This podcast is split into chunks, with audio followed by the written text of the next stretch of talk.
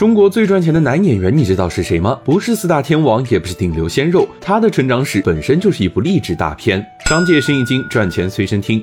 最近爆火的《流浪地球》《长津湖》《战狼》里，他是主演，也是制片和导演。他是国内第一个三百亿票房影帝吴京。从当年武术冠军到百亿影帝，他做对了什么呢？二十多岁的时候，吴京就幸运的出演了多部经典作品，《太极宗师》《小李飞刀》。他一度被认为是成龙、李连杰的接班人，但不幸的是，他没有赶上功夫片的好时代。那时候的影视圈已经是流量明星的天下了，绝望的文盲才是资本的最爱。当时的吴京也是一枚小鲜肉，明明可以靠脸，他却偏偏不走这条路。汶川地震时，他和部队官兵一起去四川抢险救灾，感受到了军人身上特有的阳刚之气，下定决心要拍出军人的风采。为了拍好《我是特种兵》，他到特种部队待了八个月，军人做什么他就做什么，每天早起完成科目训练，随军进行格斗、跳伞、射击和拉练。吴京说：“与其去演一个兵，不如让自己成为一个兵。”吴京完成了蜕变，但影视圈还是那个影视圈。他筹拍《战狼》的时候，没人看好，更没人投资。他不仅拿出了自己的全部积蓄，还把家里里的房子、车子都做了抵押，才凑够了启动资金。《战狼》一炮而红，最终票房成绩高达五点四亿。等到拍二的时候，终于有投资人愿意投资了，但要求把他的女朋友安排进组，气得吴京直飙脏话，果断拒绝。没办法，他又押上了全部身家，凑了八千万才顺利开拍。最终，《战狼二》以五十六点八亿的票房，成为国内影史第一。吴京的成功原因复杂吗？不复杂，就是坚持梦想，等待机会。电影是时代的表达，没有民族文化的崛起，就没有《战狼》的市场基础，也不会会有《流浪地球》的狂想。吴京虽然没能成为功夫巨星，但却抓住了民族文化崛起的机会。在这背后，是他从艺二十三年的坚持，拒绝资本潜规则，拒绝迎合小鲜肉审美，用全部身家拍军旅题材，用拼命的态度去演戏。这些听上去很简单，但又有几个明星能够做到呢？